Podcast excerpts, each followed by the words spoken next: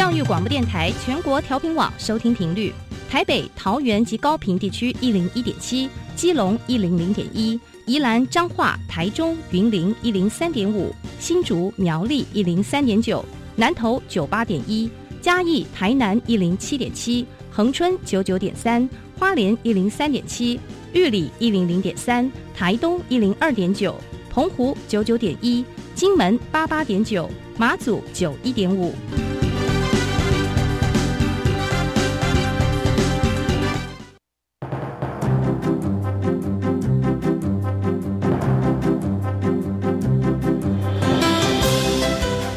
湾的教育要怎么做才能使孩子面对未来的社会呢？当我们期待孩子改变的同时，也期待教师的教学方法跟着改变，家长的观念也一起改变，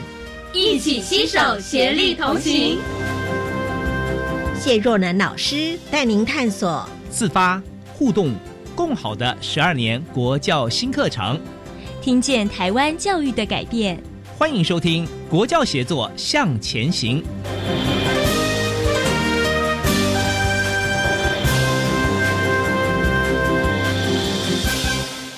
欢迎听众朋友在每个礼拜三的晚上一起收听《国教协作向前行》，我是谢若楠。在我们的节目当中呢，我安排了很多的专题来跟听众朋友特别介绍十年国教素养导向教材教学的模组。这个模组呢，在各个领域我们都制作了专题，把它的案例、它的设计的原理、很多的教育现场的经验来跟听众朋友分享介绍。那么今天呢，我们特地要谈到的是艺术领域，这个领域里面。我们是如何发光发热，找到我们设计的思考点呢？特地为听众朋友邀请两位来宾，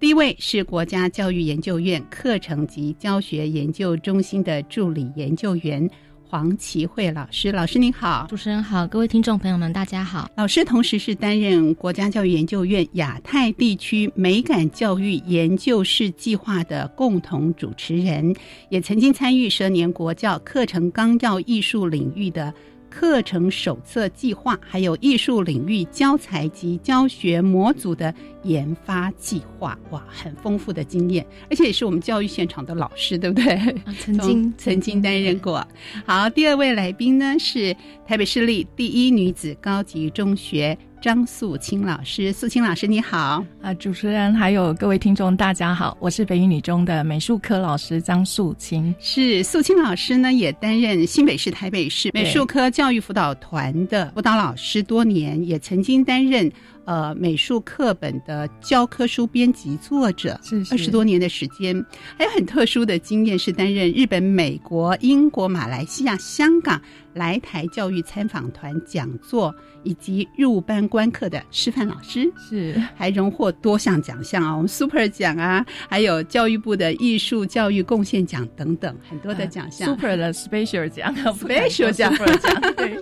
好，这么多的奖项，那无非是我们希望。借由老师丰富的在教育现场的经验，还有呢，在这个教育手册啊相关的辅导老师的作为当中，带领听众朋友更加的认识我们的这个艺术领域的案例课程分享。今天我们要谈到这个教学模组呢，到底是在什么机缘下产生的？就是那一道光，它设计的教学模组的理念到底来自于哪里呢？这个部分我们先请齐慧老师先跟听众朋友分享一下啊，在。新课纲当中，我们讲素养导向，尤其讲艺术领域这个部分，在国小、国中、高中，那么到底是如何做？它的主题包含有哪些呢？齐慧老师，嗯，那从一百零三年开始，我们就呃有这个研发了艺术领域的课程纲要。那在研发过程中，我们也思考说，呃，老师们拿到这个新的课纲之后，他要怎么样转化，就是把它运用在课程的设计，或者是教学，或者是评量上面哦。所以我们在呃十二年国民教育的发展建议书里面也有提到，就是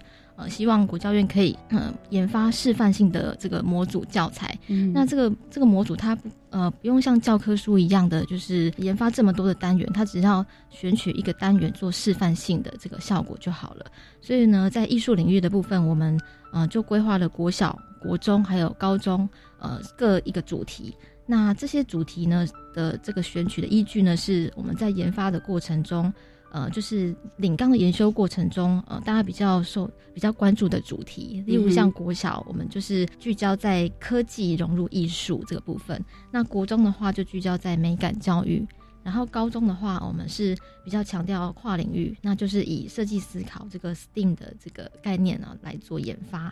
那我们在研发的过程中呢，呃，经历了不同的阶段哦，从准备啊，然后到呃实际上去执行、去教学，那最后做一个呃咨询，还有评鉴，然后也做了推广啊，包括在呃纸本的印制啊，还有电子档的上传到网站，还有透过研讨会的研发。对，那为什么会嗯选择就是这？就是北女这个团队呢，是因为之前我曾经在北女哦担任兼任老师，嗯，那当时就有听说他们有在做一个跨领域的课程哦，非常的棒。那我想这个素清老师他本身也担任过教科书美美术科教科书的这个编辑者，所以有非常的呃丰富的经验，所以这是我第一个就想到邀请他来这样子。是听起来我们的这个模组好像是呃一个圆形，然后他准备了很多的套件哈，让。呃，所有的这个受教的学生都能够一一在老师规划完整的情况之下来好好的学习。您刚提到国小、国中和高中，其实它有不同的一个主轴在。国小的部分呢，是包含了数位科技的应用，因为光听这几个字，它跟艺术好像不太着边呢。可是其实呢，它有很多跨领域的部分，有很多我们的用心和安排。那国中就很直接切入是美感教育为主轴，在高中是设计思考为主轴，就是我们今天最主要谈的这个主题啊，关于灯的设计思考这个题目我好喜欢啊，叫做就是那道光。那到底为什么会有这样的一个主题？它的设计理念又是如何的？我们请素清老师跟大家说明一下。好的，呃，其实那个主题主持人提到的主题就是那道光，还有两个意义，除了之前很有名的广告台词以外，当然因为我们刚好。这个主题是以灯为作为学生一个研发的一个主题哦，那也代表了创意思考里面，当你创意乍灵光乍现的那一刹那，所以就会取了这个名字。其实我们这个课课程是在一百年度的时候，当时连啊一零八课纲都还没有非常确认的时代，我们就已经思考到，其实啊整个世界的趋势、人才的需求等等，然后。呃，我们就科校内的几位老师有一些想法啦。那当时是以美术课来作为一个主轴，带领大家哦，就是我们结合了呃，一般来讲，台湾从九年一贯的同整教学是比较谈的是领域内的同整，对对，可能艺术领域。可是我们当时心比较大，会希望说，呃，未来其实。呃，可能学生我们现在常讲斜杠人生职涯，其实都代表他们现在要整合、要跨领域的概念。那或者我们常提到了乘法人，加减乘除的乘，就是说每一个人未来的学习不会只有你专业这个领域而已，你恐怕也要有一些其他的养分，它可以帮助你专业的这一块可以呃做得更呃有整合性。那研发上其实一定会更好、更完善。所以当时我们就这样一个初心，然后就。决定跨了，真是我同事说是跨到海边去了。就是我们其实跨了很大的领域哦，我们有自然科学领域进来，艺术领域进来。呃，我我把科目哈，以我们现在高中科目大家比较熟悉来讲，我们总共横跨了六个科目，以美术为主轴哈，带领呃就是呃我们为中心这样子，然后我们结合了物理老师、物理科、数学科、生活科技科、生物科。还有健康护理科，那很多老师会觉得，哎，跟健康护理有什么关系啊？大家可能呃，这个后面我会提到，就是设计思考它的一个跟 STEAM 它的一个教学教育的一些方法的部分啊，它不是怎么进行，里面其实都有一直提到一个概念哦，就是同理心或者所谓观察这一块。那因为我们要设计的，我们当时希望让学生能动手做。又有创意训练，然后所以他做出来的东西能够让人使用，或可以解决一些问题。所以其实生物跟健康护理，他可能可以带领学生做身心的体验。嗯，对那块，我觉得他们是比我们更厉害的。对，那科技这一块，我们就请了物理，好，还有生活科技。对，那数学的部分是因为其实非常多的呃，不管我们在做这个课程里面也有市场调查，哦，做一些问卷质量的这个部分，数学老师可以进来，还有包括一些呃比例美学的东西，牵涉到美学，我们美术老师可以带，但是比例黄金比例或者数学比例这个概念由数学老师来带领，所以其实当时是这样一个概念。那因为高中生也没有这种经验，老师其实也都是第一次，所以当时我们其实是分成一学年的课程，然后上学期就用设计思考。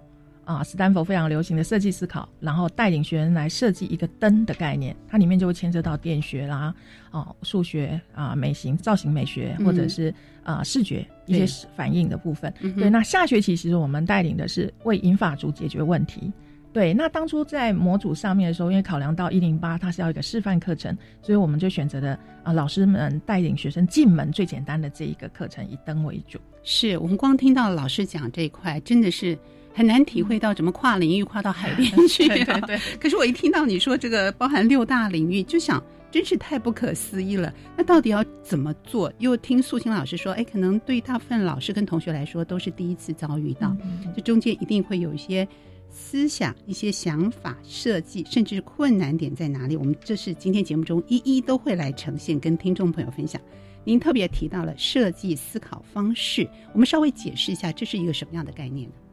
呃，其实我们认为创意不是天马行空就能。啊，一个灵感这样就好了。其实它执行出来是有难的，所以它有一套系统可以依循。那在当时哦，其实呃，我们是参考了斯坦福大学，他们从二零零四年开始哦，啊，由一位那个啊全球顶尖的一个设计公司的创办人哈，David 呃 David Kelly，就是我们都喜欢叫凯利先生。他呢在呃，他提出了一个设计思考的方法。那这个呃，他也进入了史丹佛大学的设计中心来当教授，带领大家把这个课程。啊，研发出来，最后其实全球蛮多大学都有采用哦，包括他当时到现在都还一直在使用的，像哈佛哦，像麻省。所以当时其实我们在做这个课程的时候，还好我的同事里面，我的另外一美术老师，他的他是外语系毕业的，所以他英文非常好，他就会啊，当时我们都是一起研发跟啊共备，然后上网去搜寻斯坦福他们这个设计中心释放出蛮多的课程。对，那我们就去了解了之后，就会想说，哎。那我们来试试看用这样的方式。那以设计思考来讲哦，它其实很讲究五个步骤。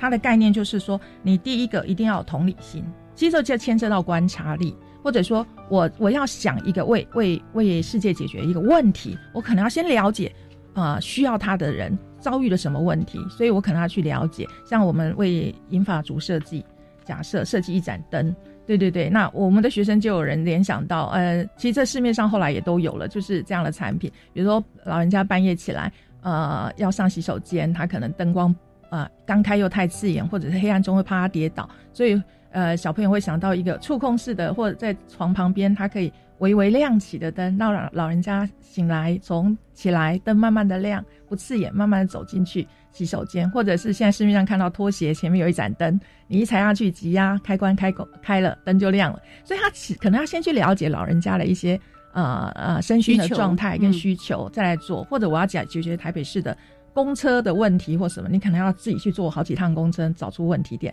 所以这是同理心。第二个就是说他需要什么，就是所谓需求定义。就我要先去定义我我要为银发族做，还是为学生族做什么。那我应有知道他遇到什么日常生活有什么困难，那么我去定义哪一件是我要做的，为他解决问题的。接着就是要创意动脑，就要去解决问题。然后你把你的想法，接着这是在呃设计思考里面很重要的，就是要动手做，要制作出第一个原型。嗯，我所谓第一个原型就是说，比如你设计了一盏灯，可能你还没办法量产，嗯，你也没有办法去去呃那个那个你要做金属，还要去工厂啊做。做打磨等等，这个高中生还没有办法。那我们可能让他用纸盒、纸箱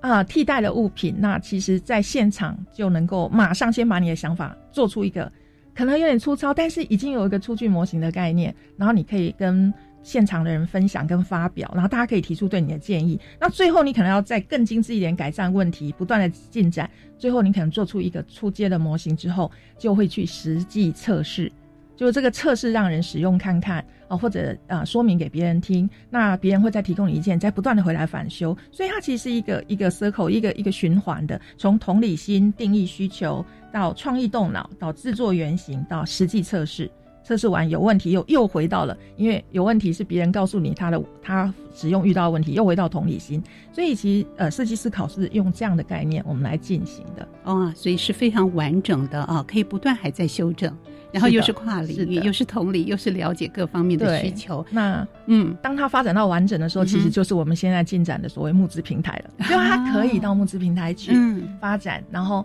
呃争取一些资金，对让它可以量产。认同的。这是我们觉得最佳 最棒的结局。是好，所以是完整的一个设计思考的方式，把它融入到我们现在的一个教学的方式。那它到底跟我们的新课纲之间有一些什么关联性呢？这个部分是不是请齐慧老师来说明？好，呃，那呃，这次的新课纲有一个很重要理念，就是自发互动共好。那呃，就是说从呃自己哦推展到他人。那刚刚素心老师有提到，就是呃设计思考，它第一个步骤就是要有同理心，要去观察嗯别人的需求。那其实这个观察别人的需求，这个就是一种。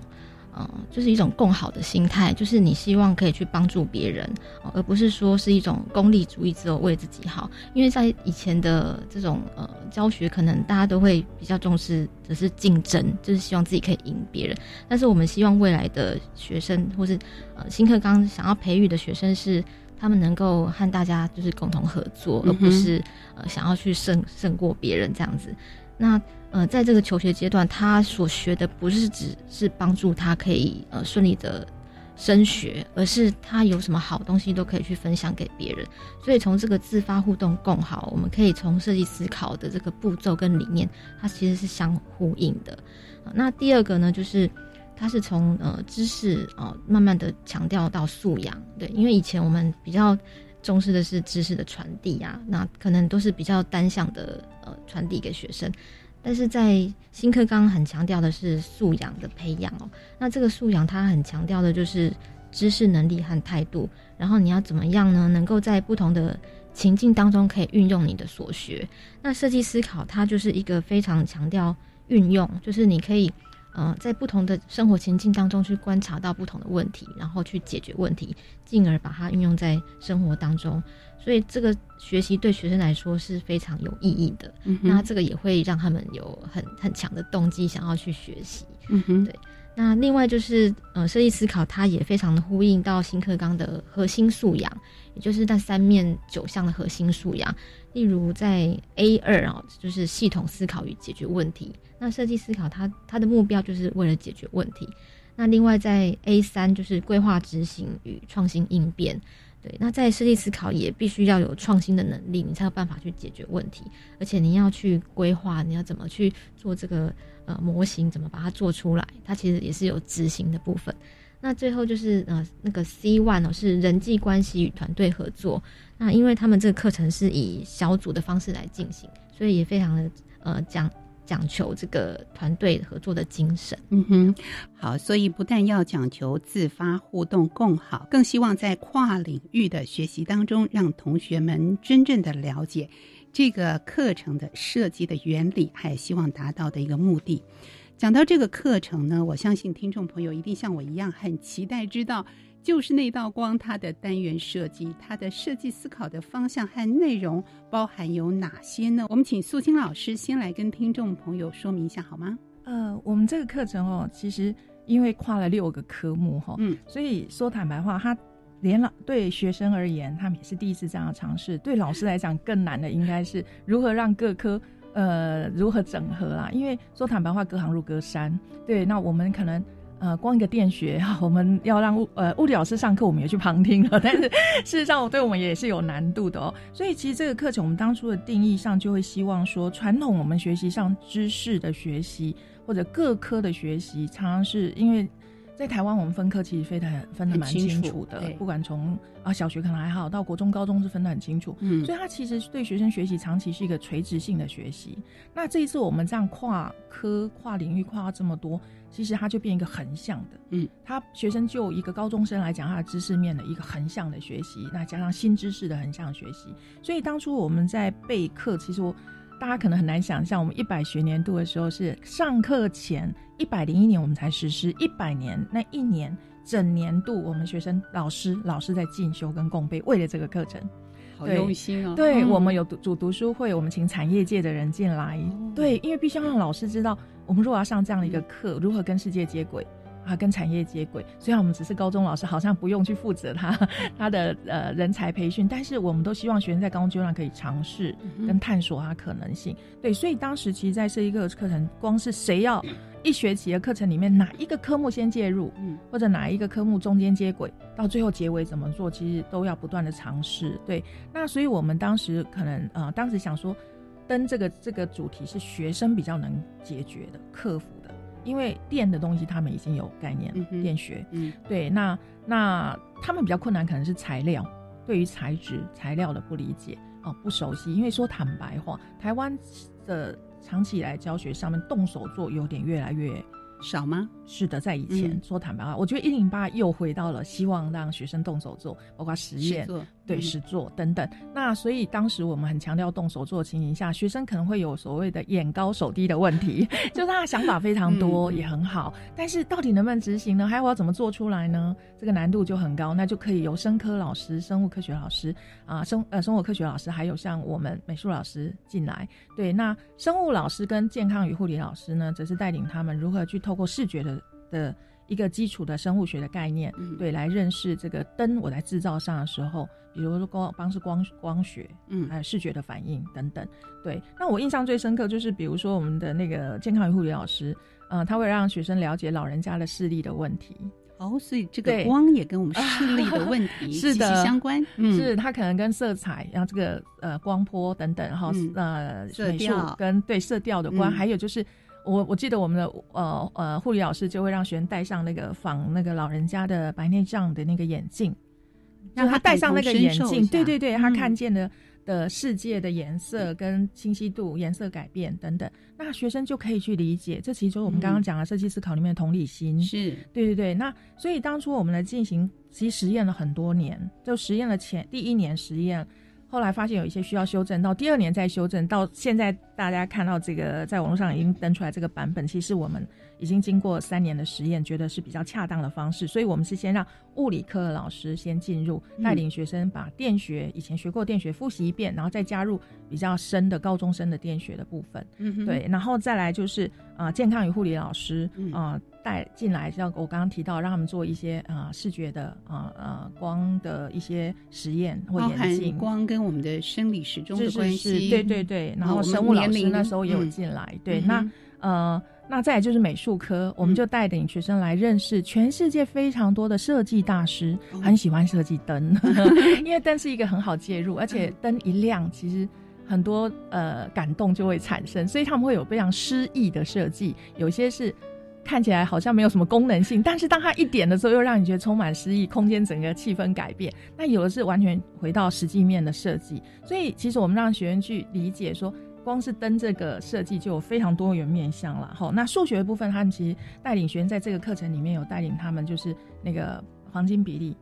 好，我从大自然界里面。像生物也是仿生学的东西可以进来啊，比如说鹦鹉螺这样的一个螺旋形的造型，嗯，零点六一八吗？是没有没有，那是 黄金比例，黄金的那个为什么螺旋形是一个数学这个要有我们课本里面是有那个图，可能要看到那个图，大家比较容易理解，或者大家 Google 一下，其实很多建筑也好，非常多的呃造型设计都会用到那个鹦鹉螺那个螺旋纹，对，它有一个天然的黄金。所以并不是像我们认为说美这件事情是个人主观的，在其实，在数学上定义上比例上是它跟数学的。视觉上的最美的最美的。感受。对，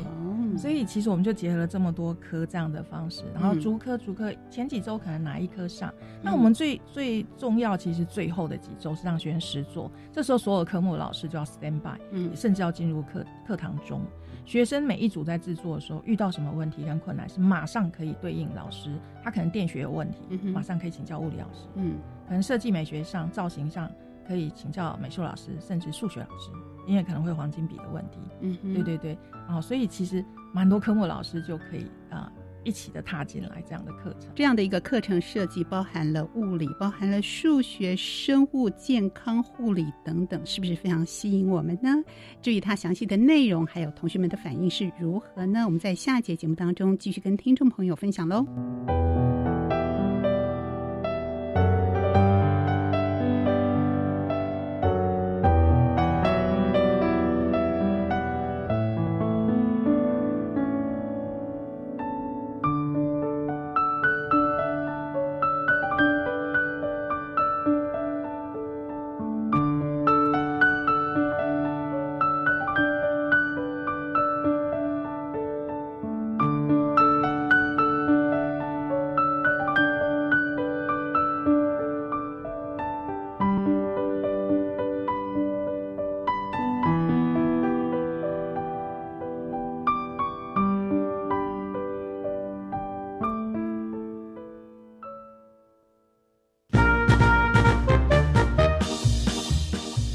活中除了培养法治观念之外，也要认识各司其职的司法人员们，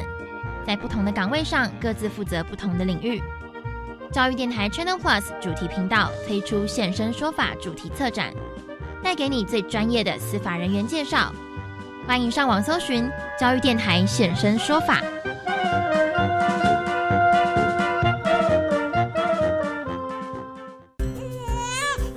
社工啊，我孩子刚出生，好担心他的未来哦。别担心，为帮助低收入户跟中低收入户儿童，一百零五年一月一日以后出生的孩子，儿少教育发展账户，您帮孩子存多少，政府就帮您存多少。等孩子年满十八岁，这笔存款可用来升学、职训，甚至创业哦。那我要努力帮宝宝存钱了。如有相关疑问，请洽询一九五七福利咨询专线。以上广告由卫生福利部提供。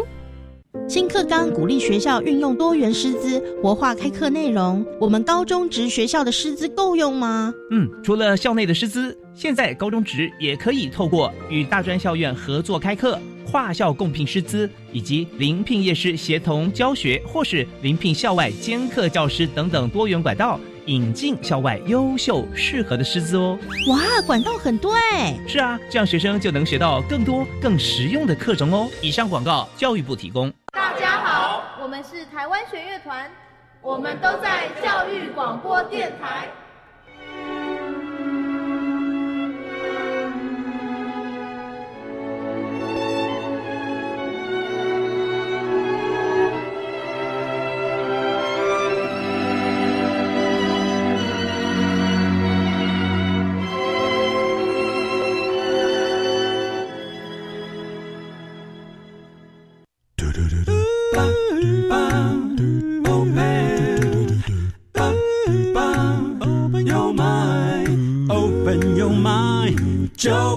教育电台。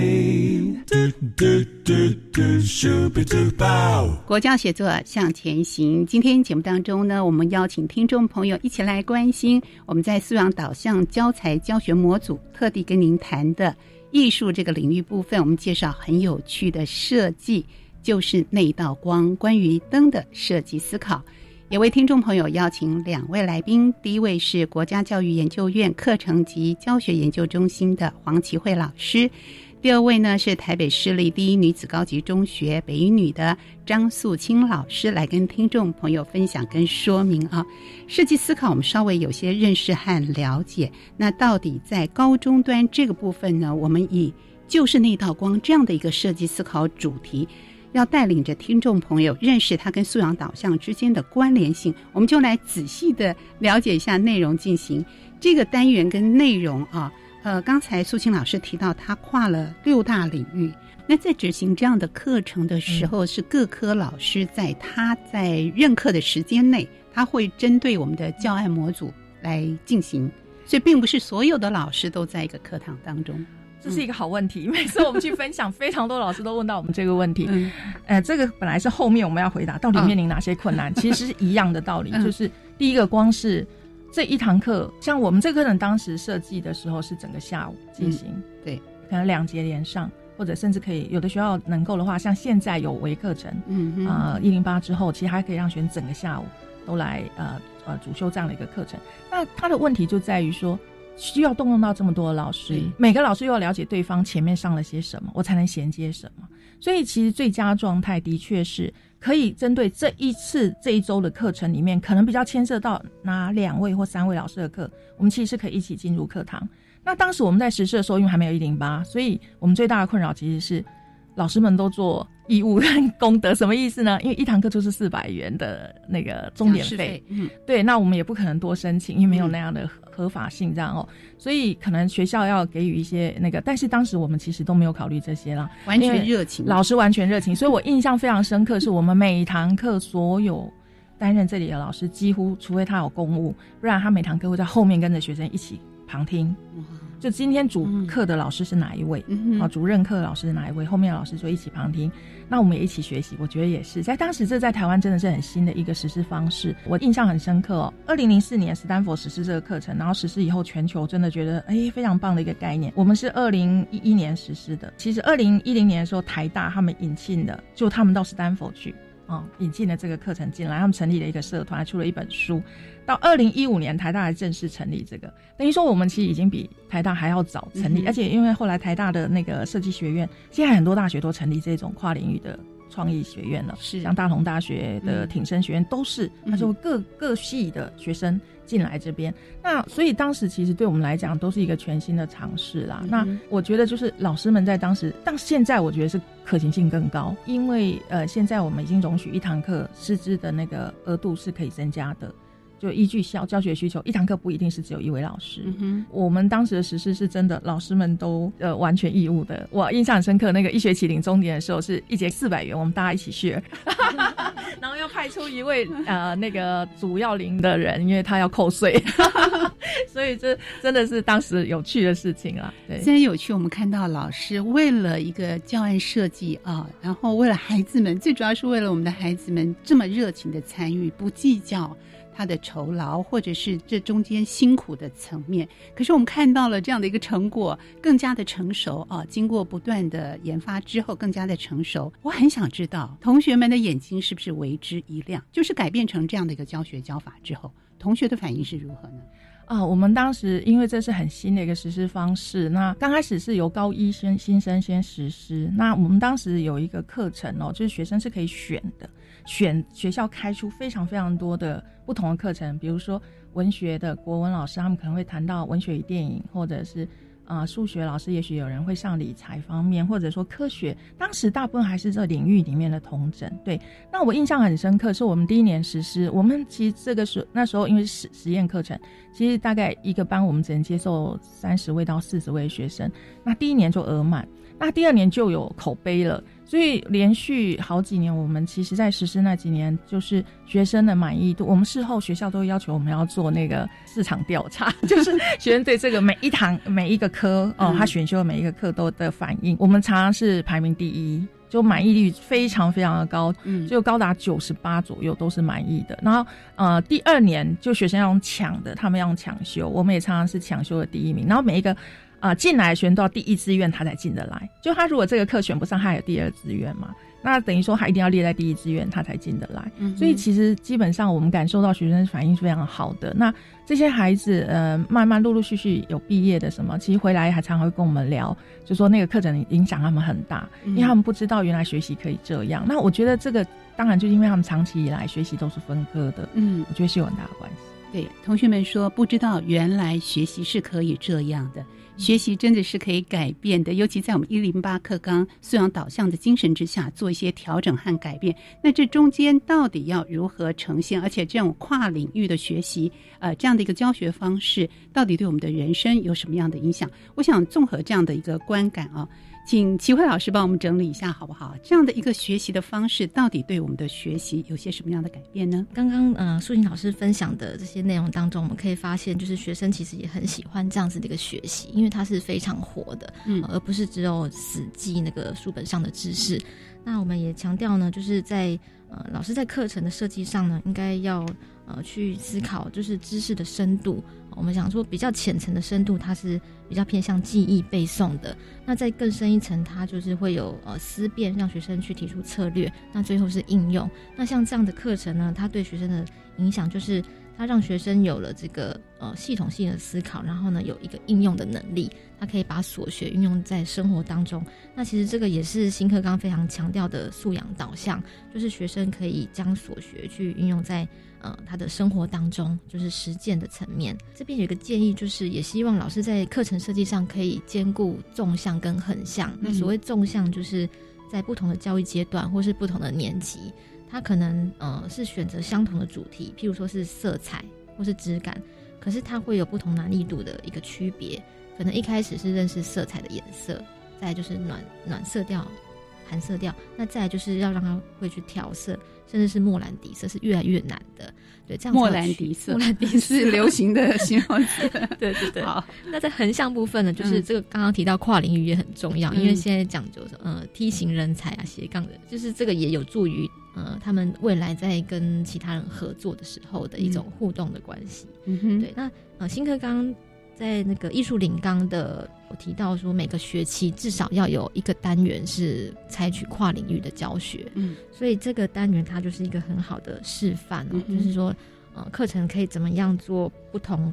科或是不同领域的同整，然后老师之间怎么样协作。那另外还有觉得在主题上哦，因为。呃，素养导向也很强调情境跟脉络化。呃，未来老师们在设计课程的时候，可以尽量挑选学生比较有兴趣、比较有感的，甚至是把主题的选择权交给学生。嗯哼，对，这也是一种挑战，因为有时候可能学生选的主题老师不是很熟悉，但是尽量让教学的主题可以多元化，然后是学生有兴趣的，这样子他们学习起来会更有感。是，那如果我们用这样的一个教学模组，教学模组不是老师们你一定要照着我们这个模组来进行。那对于一般在教育现场的老师们来说，可以怎么样活化跟运用它？关于这点，我们素清老师是不是有些建议呢？我会建议老师们，其实大家听到我们这样上，好像哇，老师很辛苦。其实我觉得真的是前两年、三年会比较辛苦，包括你们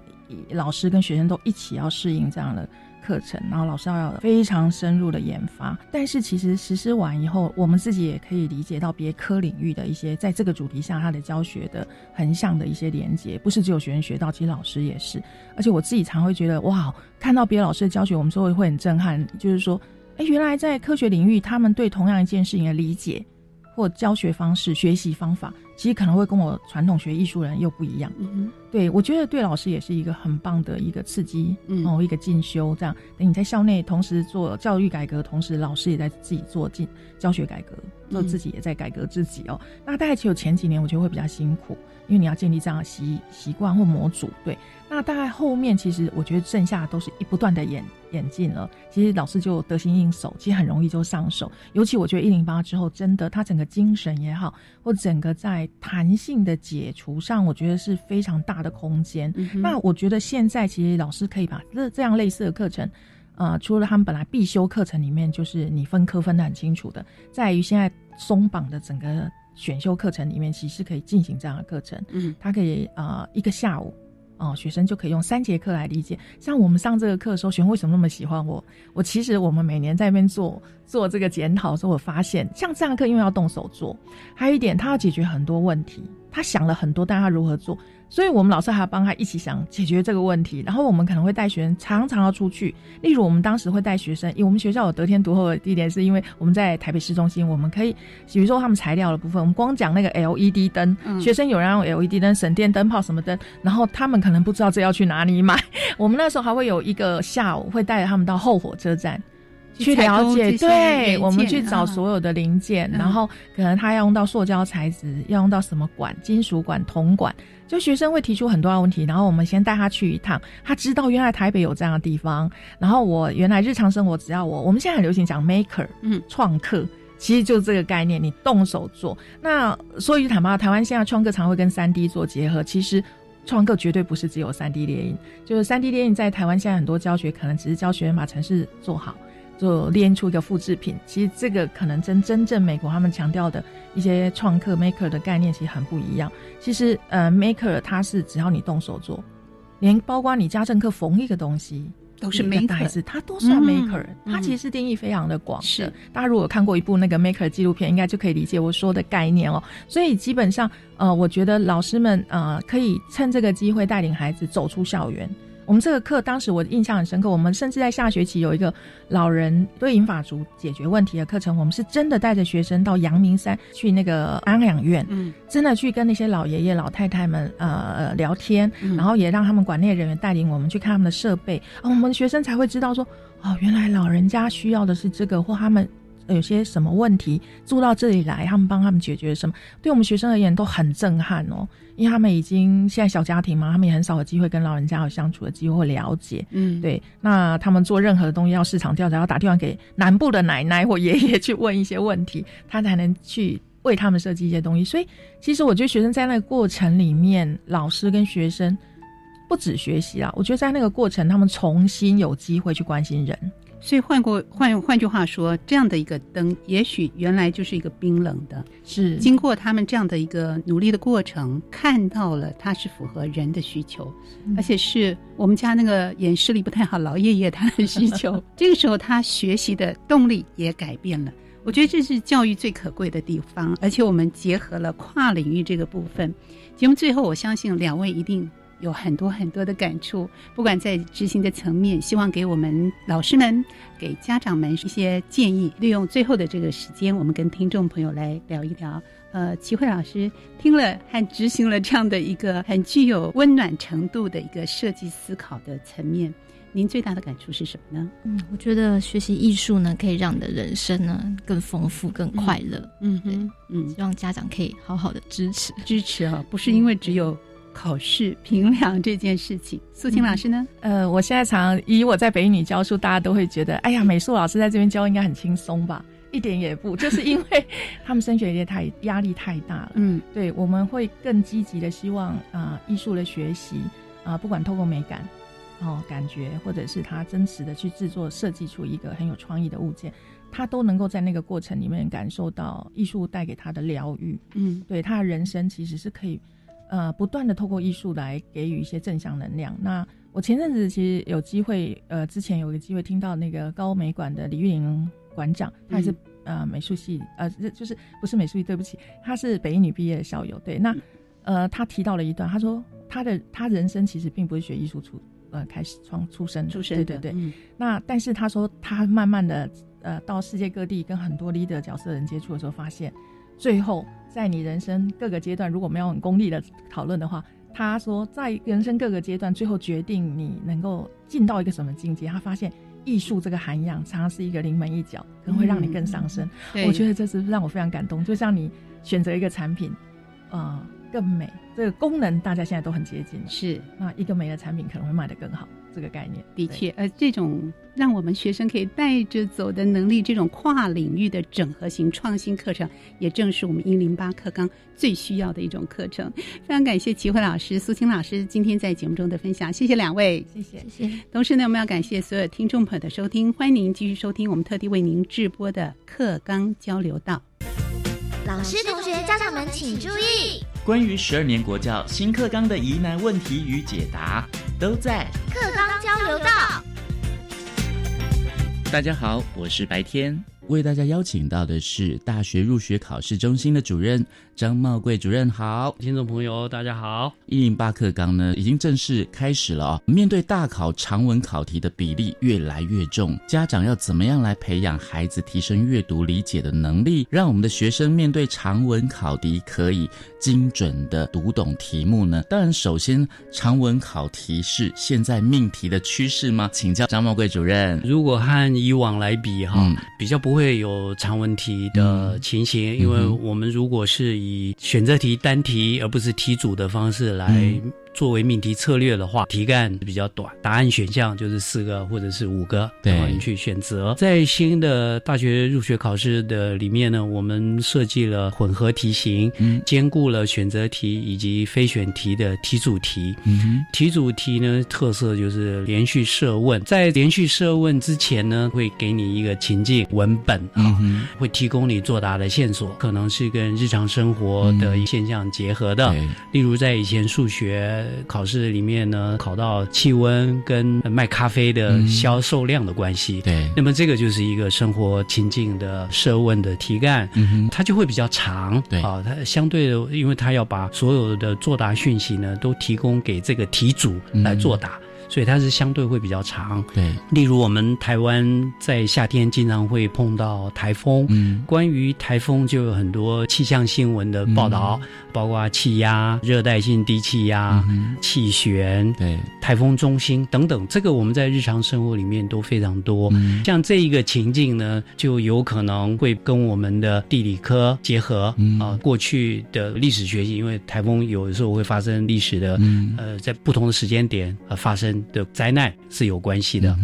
这一类的题目因为跟情境结合，嗯啊，所以它的题文是有可能会变长的。对，但是同样它是题主题，平均来讲。就是每一个单题，它的字数量增加其实是有限的，对啊，因为是比较长的情境，所以它可以用题主题，那连续的问，发展不同的测验项目，让学生可以有不同的能力，可以因此来表达出来。嗯，各种情境的叙述也有可能用图表来表示啊，对，比如说气候跟农产品的产量的关系，用简单的图表。它可以告诉你冬季、夏季的差别，对，温带、寒带的差别啊，不需要很多文字，或者说呃，用地图的地形图也不需要用到很多文字，它看你对地形图的认知能力以及它的运用的能力哈。长问题增加的原因是相对于以前，嗯啊，是以选择题为主的状况，它是会有增加，但是整份考卷。它是不是也会增加呢？嗯，其实我们的判断是说它是不一定的，它是有可能，